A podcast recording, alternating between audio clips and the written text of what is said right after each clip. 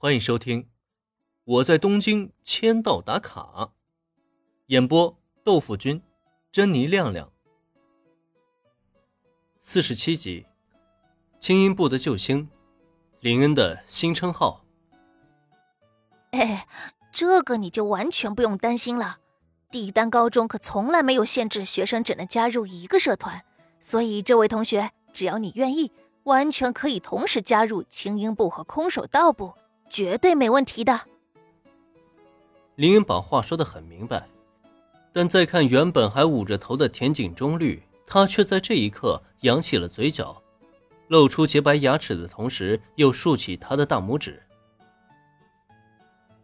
这也行啊，不过这么明显的漏洞，学校方面应该不会那么容易给人钻空子吧？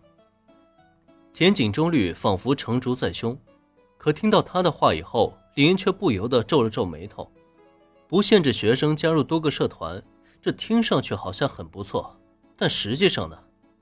如果是真这么简单的话，那恐怕骗经费的空壳社团将在帝丹高中比比皆是了。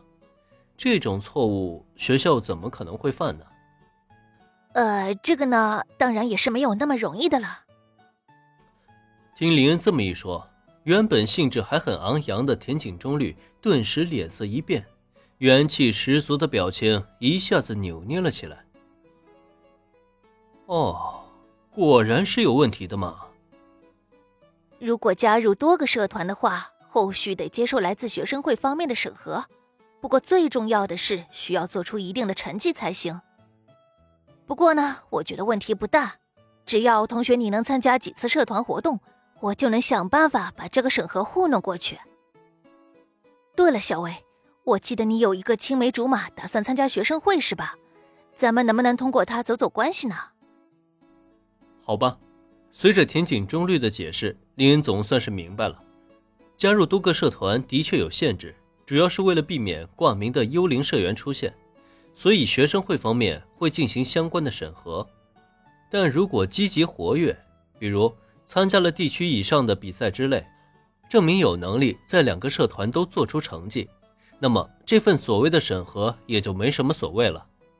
只是，虽然话是这么说，但绿队明显没有考虑过这个问题。他现在所想的就是通过平泽唯的青梅竹马，那位原剧情中的学生会长去走后门拉关系。这，也可以的吗？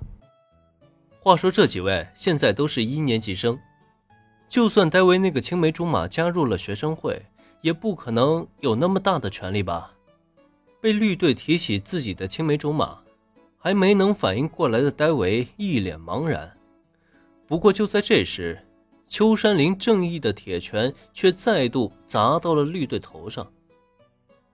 你又在胡说些什么？小维，你别听小绿胡闹，这根本行不通的。十分抱歉，这位同学，因为我们的任性给你添麻烦了。先是瞪了好友一眼，又是安抚了戴维一声，最后秋山林才朝着林恩深深的鞠了一躬。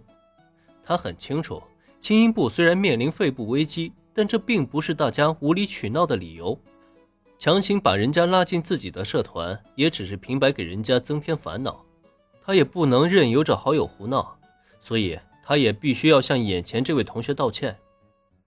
啊，没关系，这对我来说并不是什么麻烦。不如说呢，我其实对你们轻音部也挺有兴趣的，毕竟我也曾经学习过一段时间的音乐。